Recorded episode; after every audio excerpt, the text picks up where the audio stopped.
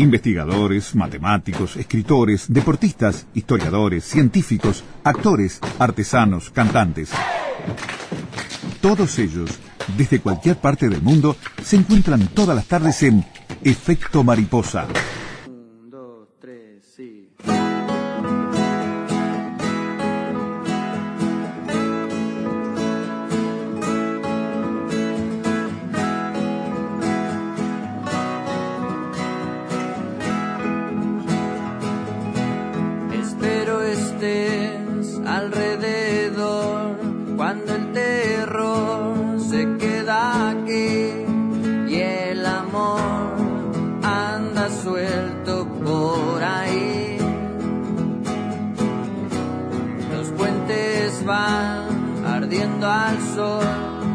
Noches van cayendo así, el amor anda suelto por ahí. Las olas no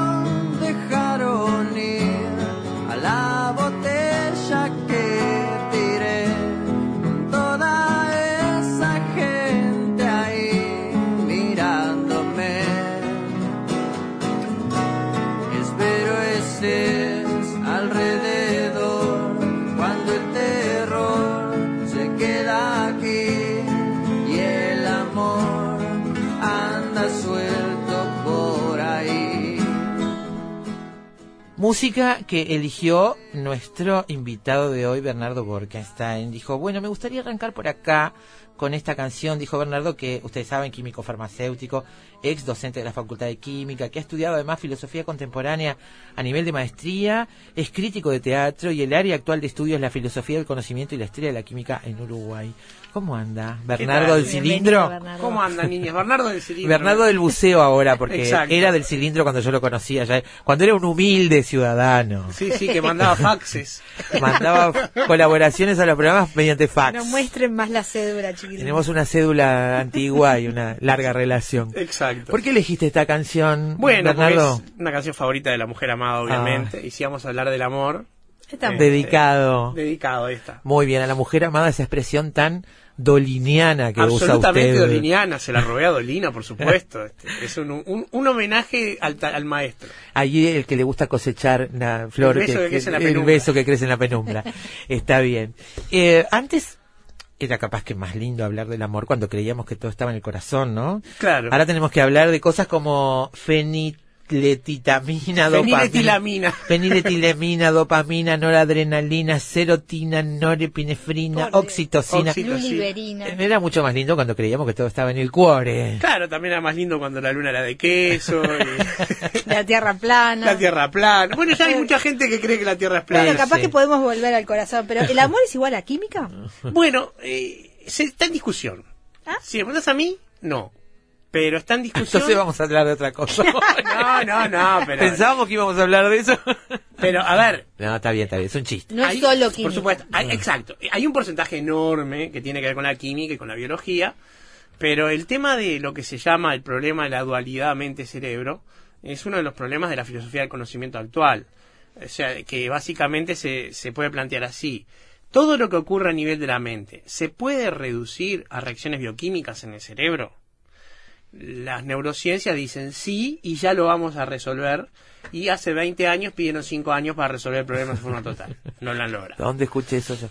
Y la psicología y otras disciplinas dicen no, la mente es otra cosa, apoyada, soportada y producida por el cerebro. Es decir, el cerebro es un soporte físico y la mente es bastante más. Exacto. Eso se llama, a nivel de filosofía, una emergencia. Hay una entidad que emerge de la otra, pero no puede ser reductible a la que la produjo. Claro. Si o sea, tiene estatus de existencia propio, por más que decir, yo mato el cerebro, muere la mente, sí, probablemente sí. Ahí entramos con el problema del alma que no vamos a entrar hoy. Claro. Pero Pero entonces esa, esa frontera, esa frontera no, esa diferencia entre cerebro, soporte y mente global, esa es una zona desconocida. es desconocida, no se ha podido resolver y de hecho, eh, increíblemente, si, si vos le preguntás a los científicos hace 40 años si se iba a poder resolver el problema, ellos nunca hubieran podido especular, porque nadie lo hizo de hecho, o sea, estoy hablando en retrospectiva y por eso lo sé, que eh, los algoritmos que predicen por imitación y por big data, por grandes números, iban a ser mucho más exactos para predecir las, los comportamientos que el análisis eh, directamente de la mente y de la bioquímica cerebral.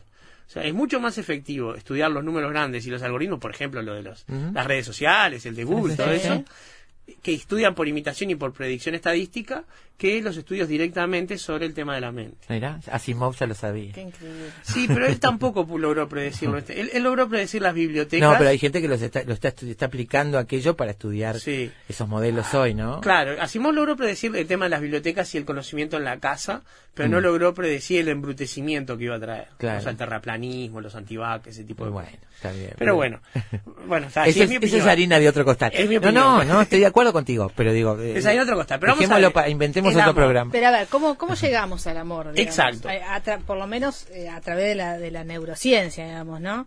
Eh, porque lo otro no sabemos cómo, cómo, se, Bueno, cómo se compone, digamos. Exacto, ab- absolutamente. O sea, no sabemos si hay un alma, no sabemos exactamente qué es la mente, pero tenemos un cerebro y sabemos qué es y cómo está compuesto. Exactamente. Bien. El tema es así, el cerebro funciona como una gran máquina bioquímica, ¿sí? Donde se producen reacciones eléctricas que no están mediadas por electrones directamente, sino por reacciones químicas que implican transferencia de electrones, que se llaman de oxidación-reducción. Y eh, todos sabemos que el cerebro está compuesto por unas células especiales que se llaman neuronas, que tienen la capacidad de comunicarse entre ellas en un proceso que se llama sinapsis. Hasta ahí es bastante conocido por todo el mundo. Sí. El tema es que esa sinapsis se realiza en un espacio muy pequeñito entre dos neuronas a través de unos compuestos que se llaman neurotransmisores. Obviamente son los transmisores del mensaje sináptico. O sea, la misma estructura Es un compuesto distinto de las neuronas. es un compuesto producido, por las Producido por neuronas. las neuronas. Lo produce una y lo recibe la otra. ¿Sí? Y eh, la estructura del mensaje neuronal es exactamente la misma que la de cualquier mensaje. Em- Emisor, medio de transporte y receptor. Y tiene la salvedad de que acá el receptor es súper específico. Para cada transmisor del mensaje hay un receptor específico. Por ejemplo, hay receptores para la serotonina, hay receptores para la dopamina, hay receptores para las endorfinas, y así para la noradrenalina, hay receptores para todos esos compuestos y cada uno produce un efecto específico. De hecho, eh, a veces hay más de un receptor con efectos distintos para uno de esos neurotransmisores. Todos esos nombres propios que citaste son nombres de neurotransmisores. Neurotransmisores. Bien. ¿Y qué es un neurotransmisor? Un neurotransmisor es una sustancia producida por una neurona a los efectos de generar una respuesta específica con la característica de que viaja a distancias muy, muy cortas. Va de una neurona a su neurona vecina en un lapso, en un espacio muy cortito. A diferencia de las hormonas, que hacen exactamente lo mismo, pero viajan a veces por todo el cuerpo para producir su Eso te efecto. iba a Claro. decir. Viajan. Claro, porque hay una, una semejanza funcional muy grande entre un neurotransmisor y una hormona y la diferencia es el, la distancia que recorren para entregar el mensaje. Ahí está. Suena muy poco romántico hasta que. Hasta acá suena horriblemente poco romántico. Pero todo eso está funcionando cuando sentimos atracción o, o- Con una, o con una afecto vista. por alguien. Con un, un golpe de vista o puede. rechazo o indiferencia. Acá entran a jugar los neurotransmisores y estos mensajes y entra a jugar otro otro sistema que es inesperado, ¿sí? Porque hasta acá yo te digo que el cerebro comanda las emociones Mm. y por ahí es desilusionante, pero nadie se va a sorprender mucho. Me tomo a decir, bueno, demostrámelo. Pero yo te digo que hay un sistema, que es el sistema inmunitario, que tiene todavía muchísimo más que ver en sentir atracción física por una persona, ahí la gente se sorprende. Y ocurre que hay un complejo que se llama el complejo mayor de histocompatibilidad, que viene a ser como el compendio de los eh, agentes inmunológicos que tenemos contra antígenos específicos, contra patógenos específicos. Y que en buena parte lo recibimos de nuestras madres y en buena parte genético. Entonces se produce una gran atracción física, ya no estamos hablando de amor, sino atracción física, entre dos personas que tienen una gran diferencia entre sus sistemas de histocompatibilidad. ¿Por qué? Porque si las moléculas que lo componen son diferentes, se aseguran de que a los hijos le van a dar una cantidad muy variada de esas defensas. Si son iguales, van a repetirse figuritas, entonces no, no, eh, los hijos no van a tener El criterio evolutivo de la naturaleza para, conservar nuestra existencia en el planeta. Eficiencia, eficiencia y redundancia, las dos cosas que hace la naturaleza. Tiene un sistema de soporte por si uno se cae, Por ejemplo, para tener una idea, el, sistema, el corazón a veces es un respaldo de los pulmones. Si los pulmones empiezan a fallar, el corazón se estimula, bombea más rápido la sangre para que el oxígeno llegue. Lo mismo si falla un poco el corazón, se estimulan los pulmones. Si fallan los dos, marchamos. Sí. Claro. Entonces, O sea eh, que en, realidad esa estructura diferente no tiene necesariamente por qué ser una diferencia visible y notable es que no eh, se por sabe los seres cómo la gente lo percibe. Pero hay una cosa instintiva de buscar una, un complemento. Pero es que es, es este es, es inmediato, o sea, los- lo, lo que se estudió hasta ahora fue que se estudiaron parejas que tenían una fortísima atracción sexual en el momento del estudio y se encontró que las moléculas del complejo mayor de histocompatibilidad eran muy diferentes. La causalidad todavía no ha podido ser demostrada por más que una correlación tan alta necesariamente tiene que, que generar causalidad porque es más difícil pensar un universo en el que no la genere que uno en el que la genere. Claro. Entonces, tenemos... Es este que eso que vieron no sucedió por casualidad, sino que es el patrón. digamos. Exacto, y no, y que aparte uno causa al otro. Porque hay otra cosa que es lo que mm, Jung llamaba la sincronicidad. Son dos eventos que siempre vienen juntos sin que uno cause al otro. Podría pasar que hubiera sincronicidad, lo que no tiene sentido dentro del- de la economía de la naturaleza. Claro. Cuando hay algo y todavía hay una razón que es la mejor inmunidad de la descendencia, porque ese es el otro tema. Hay mucho estudio hecho sobre eh, la pareja heterosexual y la reproducción. Sobre otros tipos de amor y Claro. la Claro. bioquímica hay menos. Exactamente. Nosotros, Carolina lo decía el otro día en producción, cuando estábamos planteando aquello de la duda, el amor entre el hombre y la mujer, es posible la amistad entre el hombre y la mujer, hay Sí, que abrir, posible, hay claro que abrir que el posible. juego, ¿no? Claro, nos quedamos en, la, en, en- en- en la- pero nos quedamos en, la, en, en lo la heteronormativo, digamos. ¿no? La- Hombre-mujer, cuando el abanico es mucho más grande y la cuestión es diferenciar la posibilidad de amistad y el amor entre dos personas, digamos, ¿no? Claro, por Este, supuesto. Eh, lo que pasa que ahí necesariamente la, la bioquímica eh, es mandatoria. O sea, si yo tengo un cuerpo de hombre con, con- con el sistema reproductor de un hombre, voy a tener una gran producción de testosterona, que también tiene que ver. Y si tú tienes un cuerpo de mujer con los órganos reproductores de la mujer, vas a tener una gran producción de estrógeno y una menor de testosterona. Sin duda. Eh, que los hombres también producen estrógeno, pero el tema es que los hombres más testosterona y menos estrógeno, y las mujeres más estrógeno y menos testosterona.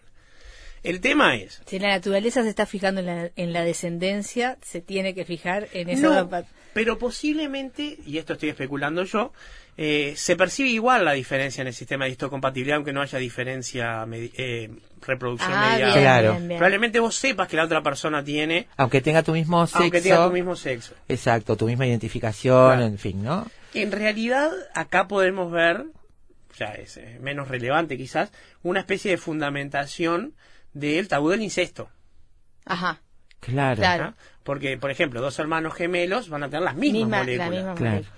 Este, porque aparte la- las defensas se terminan de, de recibir por el calostro, por el primer amamantamiento.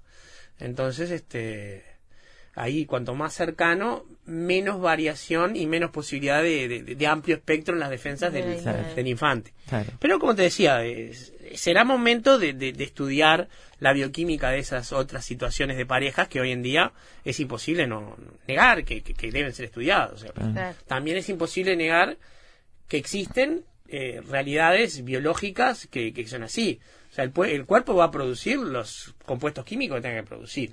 Claro. Hay una este, sexóloga, no, una neurobióloga que se llama Helen Fisher, que aconsejo leerla porque es fabuloso lo bien que explica, o sea, a nivel de divulgación. O sea, escribe para neurobiólogos, pero también escribe para el público en general. Británica, estadounidense. Es americana. Eh, Americano-canadiense, para ahí ya me, ya me, ya me perdí. Bien. Pero eh, Helen Fisher es de la que más ha estudiado la- lo que llama la química del amor y dividió eh, los cerebros en, en cuatro módulos, mod- modelos de comportamiento. Los que están dominados por la serotonina, los que están dominados por la dopamina, los que están dominados por el estrógeno y los que están dominados por la testosterona. Y eso que se da naturalmente, o sea, se Es da... como tener ojos verdes. Ahí está. Eso, eso es algo que te pasa, digamos. ¿Qué pasa?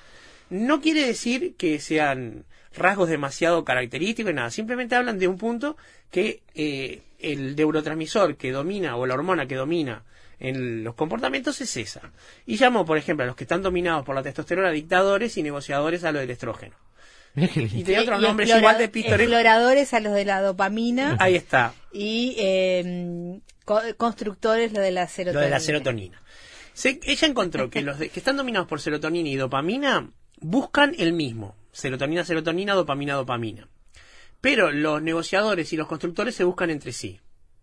O sea, el estrógeno busca testosterona y la testosterona busca estrógeno.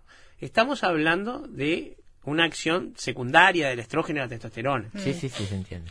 Entonces, ahí Ahora, es un tenemos un- mecanismo hiper complejo. Súper, porque aparte tenemos que tener en cuenta que no es que el, el- el- el cerebro es una caja negra que actúa con un neurotransmisor. Están todos a la vez. Es como un acorde complejo de piano. Claro.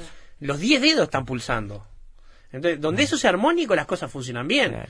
Pero donde desbarre, ese- el, Sí. el que sabe escuchar este le, le da de entera. Me hiciste acordar a Milán Kundera en La Inmortalidad, que habla sobre el amor basándolo en el ejemplo de la melodía, ¿no? Dice, Mm. cuanto, cuanto más jóvenes somos, tenemos una melodía más, comple más amplia, más básica, por lo tanto compatible con otras Con también básicas, hasta que al final la partitura se va especializando, va teniendo matices, colores, y que hace más compleja el, el empaste entre una y otra, ¿no? Es una analogía Y sí, este, parecida. como Kundera, ¿no? Sí, A mí pero- me hace acordar mucho también al, al tema de, de- de- de cómo Dolina habla, ¿no? Dolina habla de, de la espontaneidad del amor. Ella habla de que el amor sucede. Es algo que pasa. como un rayo que te encuentra en el patio, ¿no? Como este dice Exacto. Cortázar. Este, Ahora, está- estamos hablando del amor inicial. ¿Qué pasa? eh, Del amor- enamoramiento, del enamoramiento. ¿Qué pasa en el amor a largo plazo? Si es que existe el amor a largo plazo. sí, existe, eh, por supuesto que existe. Eso basta ver este, que hay parejas que permanecen este, Bueno, añares pero viste que ahí ahí entran a hay, hay quienes descreen de eso Claro, que- pero que el amor inicial obviamente no es el de largo plazo y que luego de pasado unas- unos años aquel amor inicial se transforma en otra cosa que quizás unos llamen amor y otros llamen acostumbramiento o, com- o compañerismo o Puede o puede no ser así. yo estoy en desacuerdo puede con eso. ¿eh? pero digo No, no, no, pero ocurre. Hay casos Todas en los que sí y otros casos en a, los que a- no, a nivel neuro, neuroquímico, ¿hay otros componentes que juegan Sí, en ese sí, hay largo componentes plazo? que son la cabeza de ataque del amor y hay componentes que son el largo plazo. Bien. Sí, eso efectivamente ocurre así, pero tenemos que entender que el amor, a los efectos bioquímicos, no es muy distinto del amor sexual del amor que siente una madre por un hijo. Ah, Juegan los mismos jugadores en el, en el complejo. Bien. Por eso el Edipo debe ser reprimido por la ley Claro. eterna a nivel psicológico. Sí, pero es que es así. Es así. No, no- a ver, no vamos a ser inocentes de negar una cosa evidente, que es la sexualidad que tiene un niño pequeño cuando se enamora de su madre. Eso es reprimido rápidamente por la figura del padre que representa la Y ley. por eso te preguntan, mamita, si papá no existiera, ¿te casarías conmigo? Pero, ¿cómo no? Claro, Yo le digo que cómo no, también. Yo me, yo me divorcié de mi primera esposa cuando mi hijo era muy pequeño. Y bueno, después ya se casó, tuvo otra pareja y otras hijas.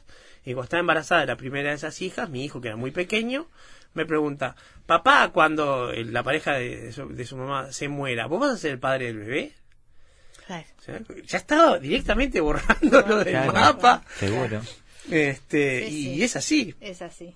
Y, y bueno, entonces lo que decía, sí, por supuesto, ahí entra a jugar una hormona barra neurotransmisor, porque tiene las dos funciones, llamada oxitocina, que está involucrada en todos los procesos de sociabilidad. También en el, el- primer, en el primer eh, flechazo. En el primer flechazo, lo que pasa que, como te decía, es un acorde. Las notas fuertes en ese acorde son las, son este, las, el- perdón, las endorfinas y la Claro. serotonina y la dopamina. Claro. Esa es la nota de fondo. Es la nota débil en lo el que acorde. necesitamos es la oxitocina Para que Para dure, Para la para que dure la oxitocina. Viene, viene en frasco chico, viene en, en, en versión Viene en spray nasal. en spray nasal. Mirá. El tema es que la serotonina está actuando acá en el estudio también, la serotonina, la oxitocina, porque las conductas sociales y, y- y la afectividad y la empatía están mediadas por oxitocina. Claro. Esa es, es la, la hormona que efectúa que, dos- que las personas puedan interactuar, porque si no los primates somos bastante agresivos. De hecho, el primate que tiene más dependencia y más conductas moduladas por la oxitocina es el ser humano. Sí, hoy ha- hablaban del tema de, este, de, de la, la- la biología evolutiva, me habías dicho. Sí. Entonces, la biología evolutiva ha marcado pautas que llevan a que nuestras respuestas de esos neurotransmisores sean estereotipadas de cierta forma. Claro. Y el hecho de que nosotros seamos tan respon- respondedores, o sea, que tengamos una respuesta tan fuerte a la, a la oxitocina, viene de la compleja socialización que tienen los seres humanos. ¿Sí? Que ah, son las sociedades, las ciudades, todo eso, requiere convivir de una forma tan apretada y tan cercana que nadie puede agarrar e irse de Montevideo simplemente porque está harto. Entonces tenemos que aprender a empatizar y animar las asperezas.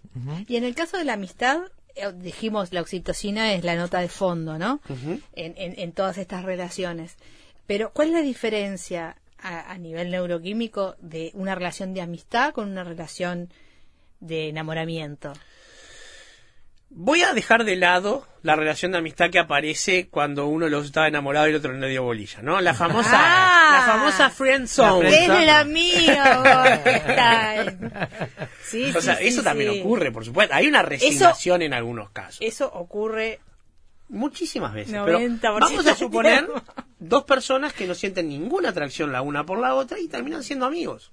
Eso también ocurre. Es raro, pero ocurre. ¿Verdad ocurre que es raro? Sí, pero ocurre y es real. En ese caso, la oxitocina lo que es es la nota dominante de un acorde más suave. No Bien. está toda la parte que... ¿Qué pasa? Hay dos circuitos en el cerebro. Estoy simplificando atrozmente Sí, porque si no. Bueno. estamos hablando hasta el Estás jueves. hablando con ignorantes absolutas como Carolina y yo. No, no. O sea, Estoy hablando y- con dos personas muy cultas. No, bueno, No, pero no. en esto Eh, sí, yo estoy yo tocando estoy- de oído. Entonces, vamos a ver. Eh, nosotros respondemos a estímulos.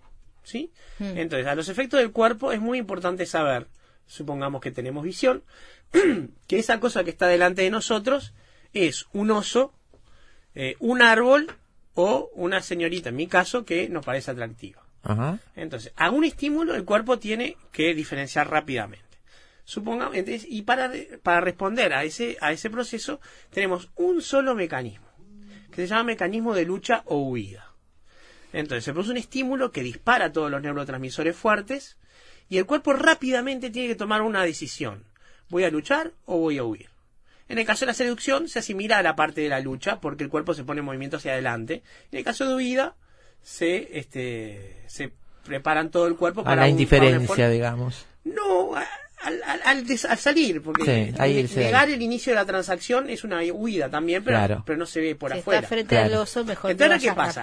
Claro. Exacto, ese es el tema. Y ese es el circuito corto, el que prepara el cuerpo para pelear en un sentido real o para escaparse corriendo. Claro, lo que pasa es que es todas esas cosas que son atávicas, digamos, que son del principio de la humanidad, cuando el oso era una amenaza real, el cuerpo, la evolución las incorpora y las transforma en las cosas, en herramientas que podemos usar hoy. Es decir, el oso hoy es otra cosa, pero sigue generando ese mismo Pero el oso ¿no? puede ser un conductor agresivo que viene Exacto. a contramano, Claro, puede ser alguien que te quiera asaltar. O sea, estamos sometidos a muchas agresiones Sí. reales. Entonces, el tema es, se dispara una hormona que se llama corticotropina, que lo que hace es dispara la producción de adrenalina, la adrenalina viaja rápidamente por el cuerpo y prepara todo el cuerpo para luchar o huir. Saca sangre del estómago que no es necesaria para mandársela a los músculos, eh, hincha los músculos para que tengan mucho oxígeno para poder contraerse rápidamente y poder moverse. Y ese es el circuito rápido, porque ¿qué pasa? Si el cuerpo nos puede correr rápido y no tomamos una decisión en un microsegundo, el oso nos comió. Exactamente. Y después hay un circuito más lento, más largo, pero es, todo es instantáneo, o sea, lento y rápido, largo y corto, es tan largo Es como el cerebro. para exacto. nosotros. Estamos hablando de que el camino de uno contra el otro es más largo, que es el que hace, yo veo ese estímulo, que podrá ser lo que dijimos antes, y por el circuito largo lo que se genera es una sensación y esa sensación genera una emoción. Para sentir una emoción como miedo o como mm, enojo o como atracción sexual o como co- alegría, hay un poco más de tiempo que para salir corriendo. Por eso el circuito es un poco más largo Claro. y más complejo, porque a ese nivel de circuito es donde se produce o no la emergencia de los procesos mentales que hoy decía que al menos para mí no son reductibles a los cerebrales. Entonces, ahí el mismo neurotransmisor disparó dos procesos diferentes, mediados por otros intermediarios que son diferentes también. Claro. Claro. Todos son opciones que el or- nuestro organismo a ese nivel toma en milésimas o micromilésimas de segundo. Sí, sí, millonésimos segundos. este, millonésimas de segundo, y preparado para sobrevivir, en definitiva, ¿no? Claro. Para evolucionar, para sobrevivir. Estaba Para pensando... reproducirse. Por eso, claro, es que, sobrevivir. es que sobrevivir. Estaba pensando, Bernardo, antes de que inventáramos, entre comillas, el amor cortés, que dejáramos Claro. fluir, que dejáramos fluir el amor entre las personas, el, el gusto entre sí de las personas, antes de eso, cuando elaborábamos, sobre todo en altos niveles sociales, ¿no? De pronto no tanto en los bajos, estábamos conspirando contra el futuro de la humanidad claramente, digamos. Sí, por supuesto. Pensando en conservar una casta, en que sobreviviera una casta, este, con Pero una aparte, cantidad de complicaciones. Una casta endogámica, basta Sí. ver la- las pinturas de los, de los reyes Habsburgo para ver la cantidad de taras genéticas que tenían. Claro. eran todos prognatos, eran Seguro. todos bastante feos, tenían hemofilia, la hemofilia llegó hasta los Ares Romanov. Sí, sí, O sea, la cantidad de la genética de enfermedades este, reproducidas por, por la endogamia que tenían lo- lo- los reyes ha sido tremenda. Y curiosamente, pasaba menos que con los Habsburgo, con este, el Inca y, y con los faraones que se casaban Claro, con la hermana. claro. Pasaba, por supuesto que pasaba. Claro. Pero con lo- el tema de lo que pasó con los reyes de Europa fue tremendo, porque fue muchísimo tiempo, fue casi un milenio o algo más de un milenio, donde se reproducían entre claro. cuatro familias. Ah. Eh, la historia de, típica del cine, ya que estamos en comedias románticas hoy, no sé cuál Sí. es tu comedia romántica preferida, este, esa historia de la mujer llorando y con un paquete de Kleenex de un lado y una caja de bombones de chocolate del otro, Sí. tiene también que ver con esto, ¿no? Con Por la supuesto. asociación de ideas, el, el desamor y el chocolate. El chocolate tiene feniletilamina y, do- y- y tiramina, que son precursores de los neurotransmisores dopamina, dopaminérgicos. Entonces el chocolate es antidepresivo y el chocolate produce una sensación de placer que permite contrarrestar la, eh, la, la- la angustia que genera la ausencia del ser amado. Porque, y esto me faltó hablar de esto, está el sistema de recompensa también dentro del cerebro A ver. en una zonita chiquita que está en el medio del cerebro, que el sistema de recompensa es el que ante un estímulo positivo para, para todo lo que funciona, dispara las endorfinas y hace generar una sensación de bienestar. Entonces el cuerpo aprende rápidamente a tratar de reproducir las situaciones que generan endorfinas para Claro. sentir Ahí placer. Claro. Necesita Desde esa bebé. sensación Desde de, bebé, por de supuesto, el perverso polimorfo claramente alude a eso. Claro, claro, exactamente, ¿no? Y si no Este, lo Todo lo que te da placer, uno tiende a repetirlo, repetirlo, Y si repetirlo, no es adictivo. chocolate. Exacto, pero ¿qué pasa? La presencia de ser amado es una cierta adicción. Basta Claro. ver eh, la re- la- las reacciones que tiene una persona desafortunada en el amor, que le ha pasado un abandono o una muerte, o simplemente que la persona amada no, lo- no le corresponde, y la relación que tienen dos personas que sí se corresponden. O sea, cuando Sí, falta la otra persona, uno siente una angustia que es real, que es material. Y que se puede resolver con este, arreglar, toquetear ese Bueno, no químico, tanto, resolver no tanto. Resolver la Chocolate, angustia, resolver la por ahí. angustia, la angustia, la angustia, sí, Chocolate por algo- hasta por ahí nomás. Por algo existen los No, No, yo no. estaba pensando en los ¿no? antidepresivos, en el Claro. chocolate. Seguro. A la Yo gran estaba- industria de los antidepresivos. Yo estaba pensando en el Prozac. por eso. ¿Sabes claro. En el Prozac. En algún lugar me, me dejó este Daina dando vuelta a una parte de la cabeza con cuál es mi, mi, mi- Tu comedia mi romántica. comedia romántica.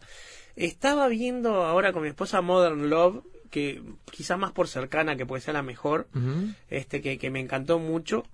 Pero así yo, las películas de amor propiamente no, no, no son algo que me, que me enloquezca demasiado. He visto muchas series románticas como Easy, todo eso que me han Mm. Gustado mucho. Pero para mí nada como el amor en los tiempos del cole. Ah, bueno, el libro. Estás hablando de la novela, ¿no? La novela. Ah, sí, claro. Sí, sí, la Sí, literatura. claro.